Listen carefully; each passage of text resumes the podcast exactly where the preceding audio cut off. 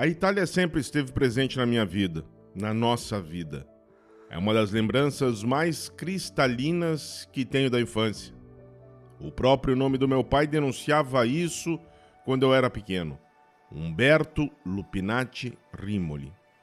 A maioria dos amigos dele, quase todos eles de origem italiana, também engrossavam esse coro itálico. Quando o assunto era futebol, então, a situação se acentuava ainda mais.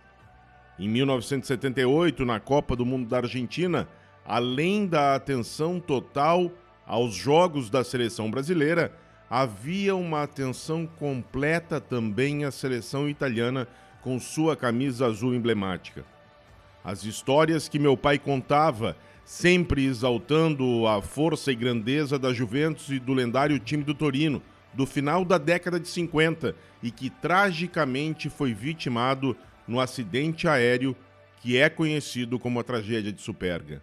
Os restaurantes italianos em que íamos com frequência absurda em Porto Alegre, em especial o Copacabana, que pertencia a italianos da cidade de Morano Calabro, na Calábria. Além da comida ser fantástica, aquilo tudo fazia meus olhos brilharem pois eu ficava admirado com as fotos dos times de futebol da Itália e também da seleção italiana, além de ficar admirado também com as pinturas nas paredes que retratavam sempre um ambiente italiano. Outro restaurante que também gostava muito, seja pela comida ou também pelo ambiente, era a Trattoria do Giovanni, um amigo do meu pai que era italiano e ainda carregava forte sotaque da língua italiana. D'Alegrave e Di Martino eram dois amigos do pai, ambos já falecidos, que também me lembro sempre com carinho especial e atenção.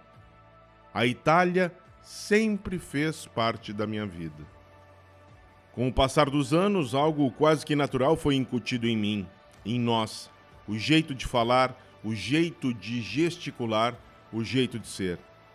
Não demorou muito para que nossos amigos, meu e do meu irmão Rodrigo, nos colocassem um apelido conjunto: os italianos. Quando fazíamos algo que surpreendia, imediatamente eles diziam: os italianos não são mole. Ou então, quando nós nos atrasávamos para encontrar eles, era natural que eles falassem: quem é que falta? Os italianos, né? E assim seguimos carregando sempre essa particularidade que tanto nos envaidecia acima de tudo, mas era algo natural, algo que realmente nos pertencia, algo real, algo concreto. E é sobre isso que vamos falar aqui hoje.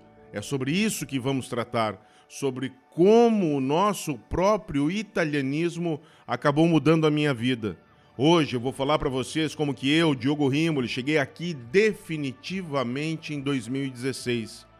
Como que eu obtive a minha cidadania italiana, como que resgatei parte de mim mesmo, como que descobri uma grande e importante parte da minha família e como que eu decidi viver num dos países mais apaixonantes e visitados do mundo.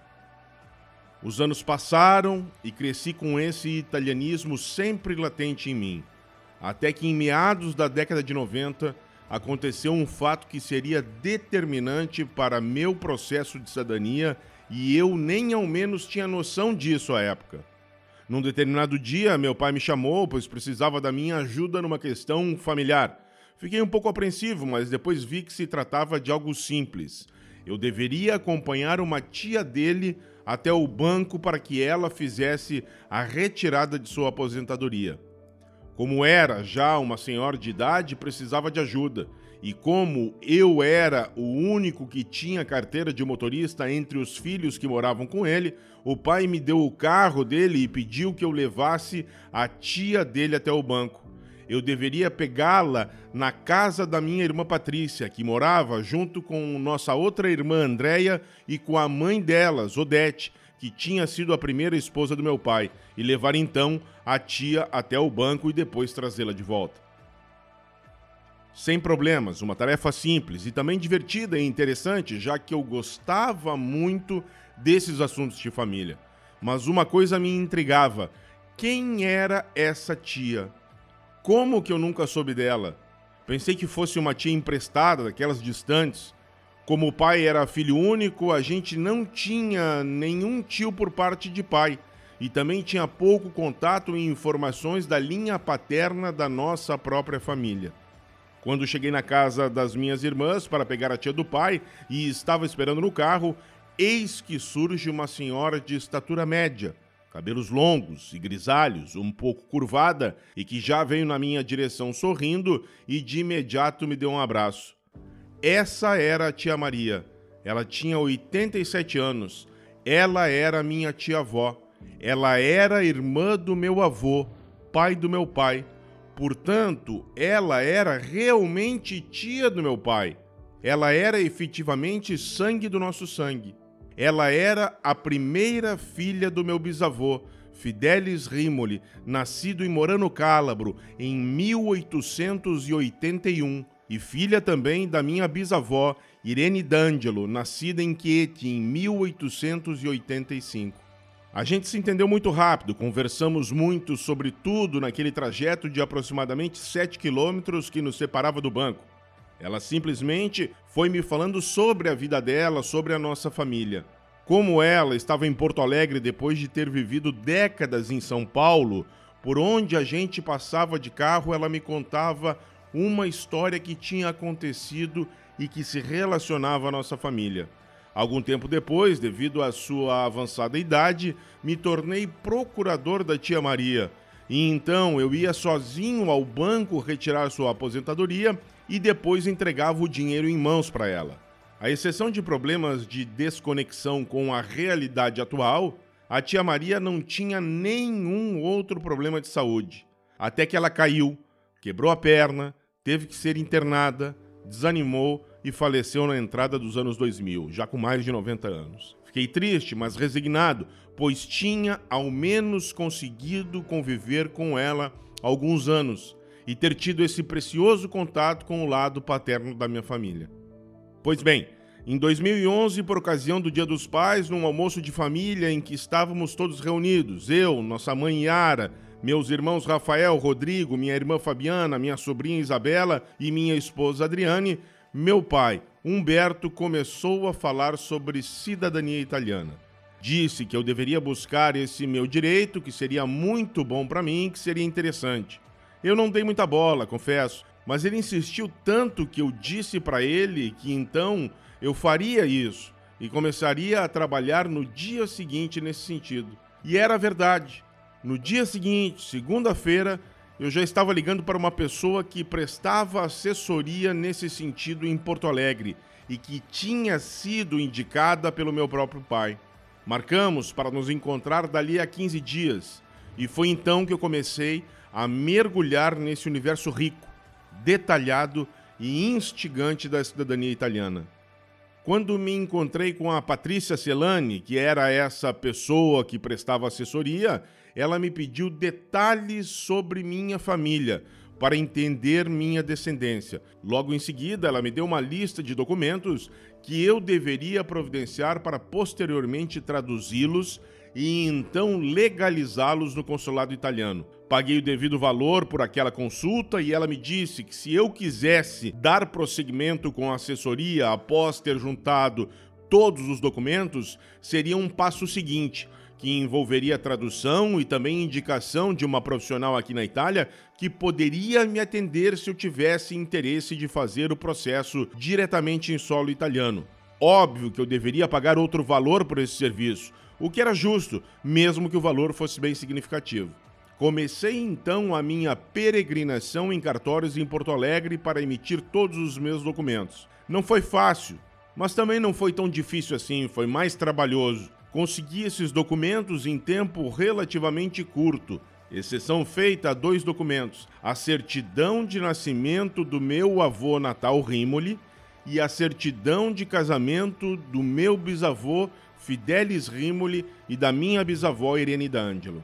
Por motivos diferentes, não consegui esses documentos. O primeiro por a época vigir uma lei no Brasil que impedia qualquer cidadão de requisitar a certidão de nascimento de outra pessoa. Isso só era possível através de via judicial e foi o que fiz para conseguir esse documento. Já a certidão de casamento dos meus bisavós paternos não foi possível emiti-la pelo simples fato de que absolutamente ninguém sabia nem quando, muito menos onde, eles tinham se casado. E sem esse documento não seria possível fazer a minha cidadania.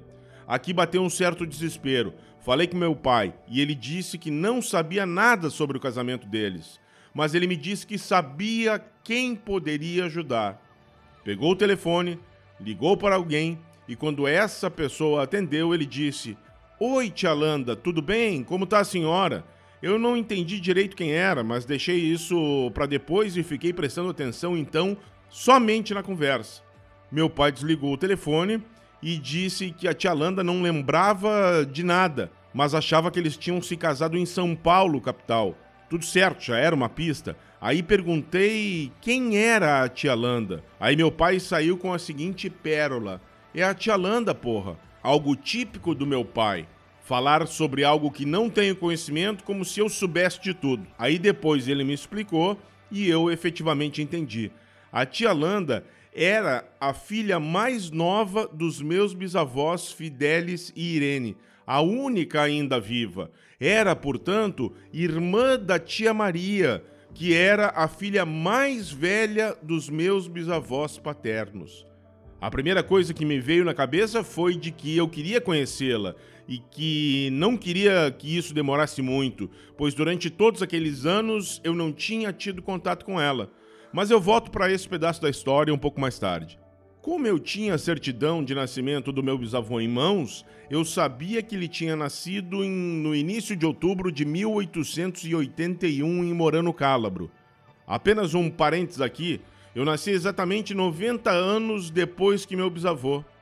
Baseado no ano do seu nascimento, deduzi que ele tinha chegado ao Brasil no final do século XIX, dentro do período conhecido como o da Grande Imigração Italiana ao Brasil, e comecei a listar cartórios de registros civis da cidade de São Paulo que já existiam em 1900.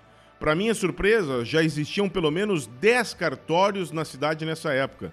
Entrei em contato com todos eles Dei o nome dos meus bisavós e tentei achar a certidão de casamento deles. Sem sucesso. Nenhum deles tinha esse registro. Eu não sabia mais o que fazer. Simplesmente não tinha mais onde procurar. Bateu um certo desânimo, uma frustração enorme. Lembrei da tia Maria, das suas histórias, para tentar puxar na memória alguma informação que pudesse me conduzir a alguma pista. Como eu tinha sido procurador legal dela até a sua morte, eu acabei ficando com sua carteira de identidade, como uma recordação, e essa recordação eu guardo até hoje. Fiquei olhando para a foto dela na carteira de identidade, lembrando de suas histórias, aí resolvi olhar a parte de trás da identidade dela. Percebi então que a identidade trazia a informação de que ela tinha nascido na cidade de Ribeirão Bonito no interior de São Paulo, em 1908. Fiquei renovado, pois, como ela era a primeira filha do casal, era muito provável que meus bisavós tivessem casado também nessa cidade alguns anos antes, visto que os casais, à época, logo que se casavam, já tentavam ter um filho. Cheio de esperanças, liguei para o cartório de Ribeirão Bonito e solicitei uma pesquisa da certidão de casamento deles entre os anos de 1905 e 1910. Fiquei esperando na linha, com a esperança totalmente renovada, que simplesmente foi destruída pela resposta negativa da atendente. Ainda perguntei se ela tinha certeza e ela ratificou a negativa. Mas antes de desligar, ela me deu uma informação preciosa. Ela me disse que era muito comum, no início do século XX, que casamentos fossem feitos em cidadezinhas pequenas, mas que nos registros oficiais constasse o nome da cidade maior, que nesse caso era Ribeirão Bonito. A atendente ainda acrescentou que eu deveria ligar para os cartórios de outras quatro cidades que ficavam próximas a Ribeirão Bonito e verificasse então se o documento que eu procurava não estava numa delas. Foi o que eu fiz. Depois de ter ligado para as três primeiras sem ter tido sucesso algum, foi na última delas que eu encontrei, enfim, a certidão de casamento de Fidelis Rimoli e Irene D'Angelo. Eles se casaram no dia 31 de agosto de 1907, na cidade de Dourado, que era comarca de Ribeirão Bonito. Eu nem percebi, mas nesse momento eu já estava mergulhado num outro nível de busca. Aquilo tudo não era só uma questão de cidadania italiana. Aquilo tudo era uma parte de mim mesmo, uma parte da nossa família, um resgate muito maior do que qualquer outra coisa. Essa certidão que ninguém da nossa família tinha visto ou então tinha conhecimento foi uma das coisas mais maravilhosas com as quais eu já tive contato e que já tive em mãos em todo esse percurso da busca de documentos. Foi assim que eu consegui fechar essa primeira etapa, essa roda viva da busca da cidadania italiana. Depois de ter todos os documentos em mãos, de ter traduzido, de ter legalizado no consulado italiano de Porto Alegre, de ter contratado a assessoria na Itália, bastava então definir a data de embarque e comprar as passagens. Em janeiro de 2012, comprei duas passagens de ida e volta do trecho Porto Alegre-Lisboa-Roma, pois eu e meu irmão Rodrigo iríamos fazer juntos a cidadania italiana, no mesmo processo. Pouco tempo depois, meu pai disse que tinha passado meu número de telefone para um dos filhos da tia Landa, que se chamava Renato, e que ele me ligaria, pois queria algumas informações eh, sobre a cidadania italiana. De fato, Dias depois, eu conhecia um cara chamado Renato Rimoli Caparelli, meu primo. Nos conhecemos no escritório onde eu trabalhava, no centro de Porto Alegre, na rua Uruguai. Ele se apresentou, me pareceu um pouco nervoso, um pouco formal demais, e eu tratei de quebrar aquele clima. Fechei a porta da sala e conversamos algumas horas sobre tudo. O tempo passou rápido demais e foi como se nós já nos conhecêssemos há décadas. Ali, naquele instante, acho que nós dois sabíamos que tinha nascido uma amizade fraterna, um sentimento recíproco entre nós. Tínhamos muitos interesses em comum e também tínhamos muitas características pessoais semelhantes. Ao conhecer Renato, conheci também a sua esposa Graça e a filha deles, Laura. Daí foi um passo para que eu conhecesse também todo o resto da família dele na verdade, da minha família. Tony, Dene e Neca, seu irmão e irmãs respectivamente, Henrique, filho do Tony, e Rejane, mãe do Henrique. Também conheci o tio Petrônio, pai deles, e enfim, conheci a tia Landa, uma doce pessoa com quem também tive uma sintonia imediata e uma afinidade fora do comum. Era como se vibrássemos na mesma frequência era como algo nos ligasse. Era algo mágico. Eu tinha ganhado uma parte da família que sempre esteve ali, mas que só agora se revelava para mim. Em seguida eu conheci o Rubens, de saudosa memória, e o Roberto, também meus primos e duas pessoas muito especiais. E a família não parava de crescer, pelo menos para mim, pois rapidamente conheci a Ana e o João Gilberto, outra leva de primos. Ainda em 2012, antes de ir para a Itália, recebi no escritório onde eu trabalhava um telefonema de Genebra. Um colega de trabalho tinha atendido a ligação e veio me dizer que tinha uma pessoa na linha, dizendo que falava da Suíça, que se chamava Juliana, que era minha prima e que gostaria de falar comigo. Juliana, filha da minha prima Maria Irene e de seu marido Santiago, que tinham também outra filha que se chamava Daniela era realmente tudo isso. Juliana Moran Rimoli tinha nascido no Panamá, morava em Genebra, casada com um argentino de origem suíça chamado Juan Grunauer. Pessoas do bem que as tenho no mais alto conceito e admiração. Juliana também buscava informações sobre cidadania italiana e precisava de algumas orientações. Falamos várias vezes antes de eu embarcar para a Itália. Levei alguns documentos que ela havia me pedido e nos encontramos e nos conhecemos pessoalmente na cidade de Giulianova. De lá para cá, nunca mais perdemos o contato. Já fomos várias vezes a Genebra, que fica a apenas uma hora de voo de Roma, e eles já vieram algumas vezes aqui em casa também. Uns 40 dias antes do embarque, nosso pai decidiu que iria conosco, o que acabou sendo muito interessante também. Embarcamos numa sexta-noite, dia 22 de abril de 2012, para a Itália. Fizemos tudo dentro da lei, tudo conforme reza a Constituição italiana, e fizemos nossa cidadania na cidade de Giulianova, na região de Abruzzo, no nordeste do país. Nosso pai já tinha estado na Itália em outras oportunidades, mas era nossa primeira vez na Europa.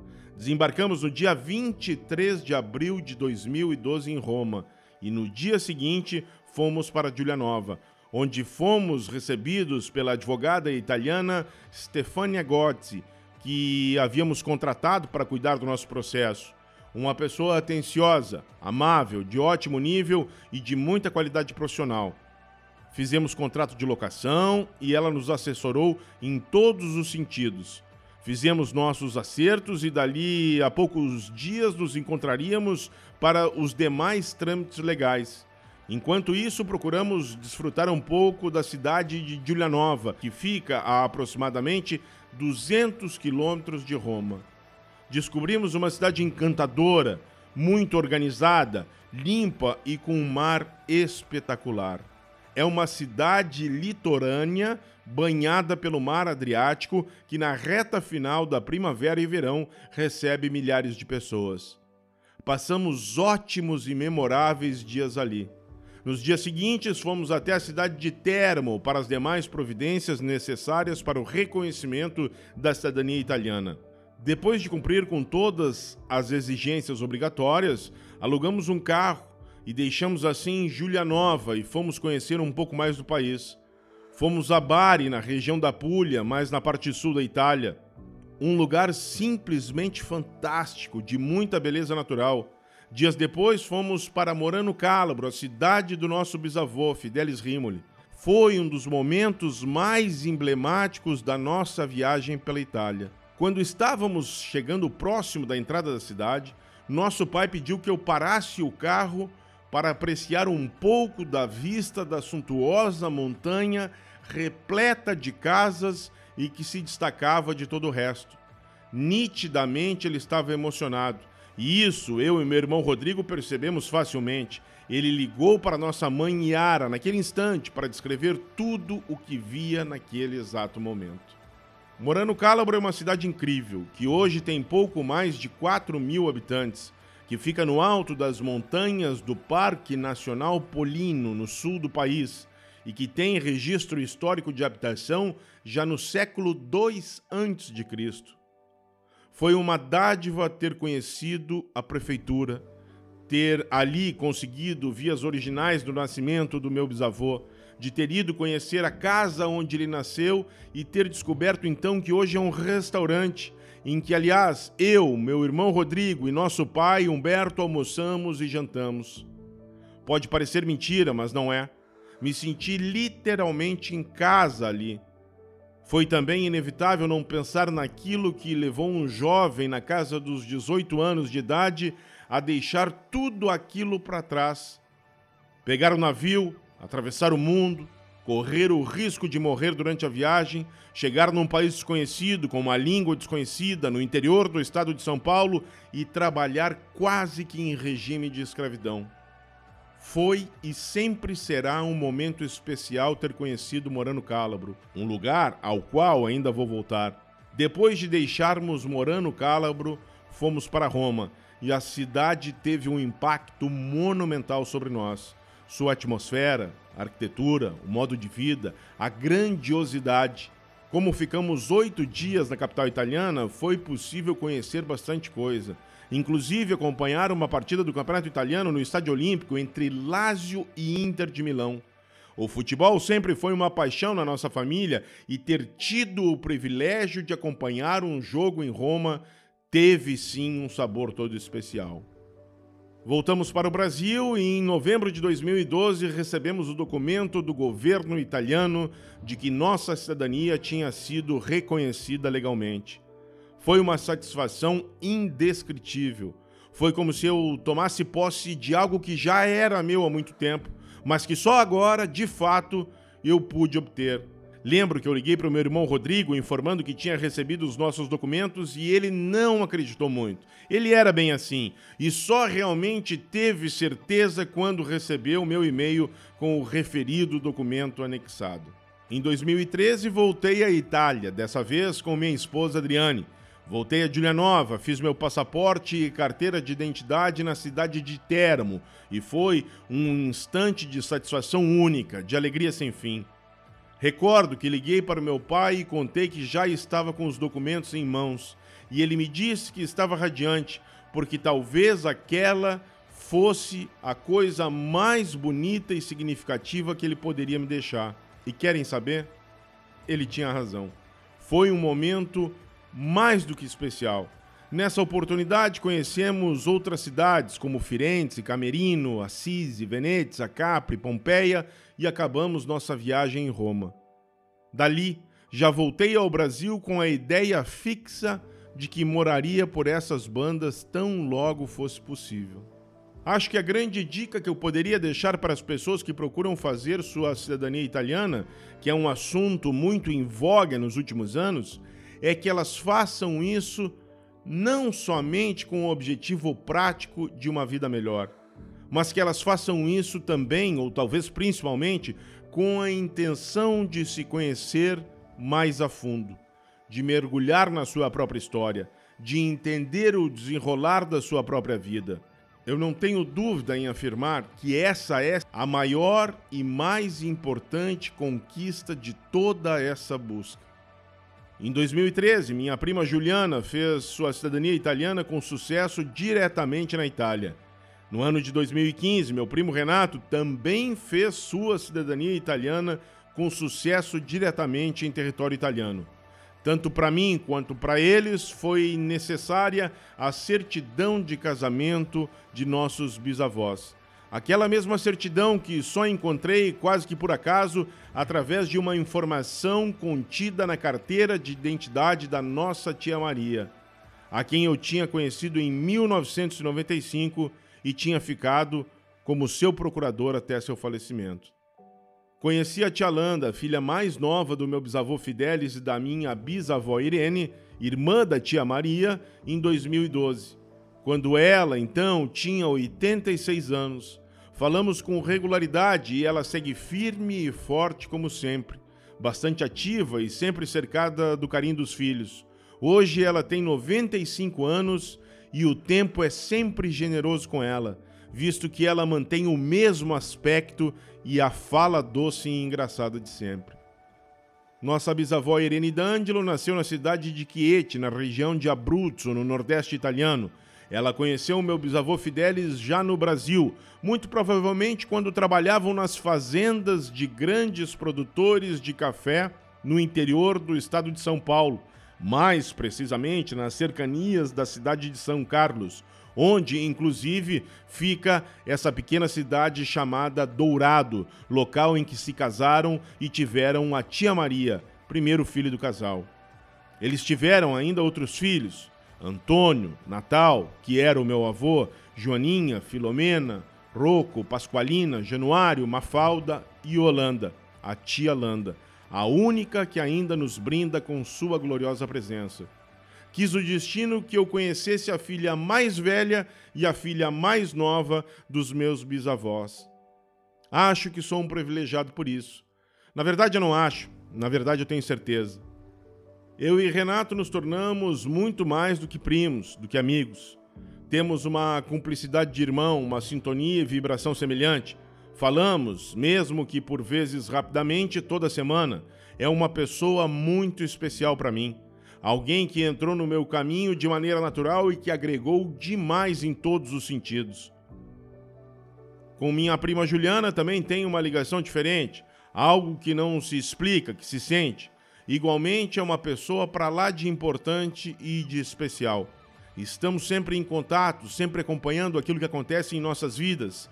Talvez por isso seja tão prazeroso estar junto dela e também do seu marido Juan, como já fizemos em diversas oportunidades. O caminho para chegar até aqui e começar uma vida nova não foi fácil. Por vezes foi tortuoso. Quando cheguei aqui em 2016, aí para viver definitivamente, sabia que era um novo ciclo que se abria, que iniciava. Lembrei de tanta coisa, das alegrias, das dores, de tudo aquilo que vivi, descobri até que eu chegasse aqui. Mas tudo era necessário. Se você vive o processo de busca de cidadania como ele deve ser vivido, claro que, sob a minha ótica, é natural que tudo seja intenso, tudo seja forte.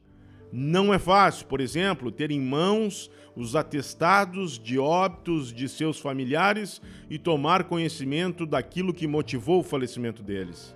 Mas também é gratificante ter nas mesmas mãos as certidões de nascimento e de casamento desses mesmos familiares. Você se envolve com aquilo. Você não fica alheio às emoções que esses documentos aparentemente frios lhe causam. E querem saber? É ótimo que seja assim, pois isso se chama vida, isso se chama amor, isso se chama família. E justamente graças a toda essa carga italiana que eu tinha internalizada naturalmente em mim desde a infância, é que tudo isso foi possível. Não foi por acaso que eu cheguei aqui. Não foi por acaso que em 1995 a tia Maria cruzou meu caminho. Bem como não foi por acaso que essa porta gigante pela qual passaram todas essas pessoas maravilhosas, acabou se abrindo.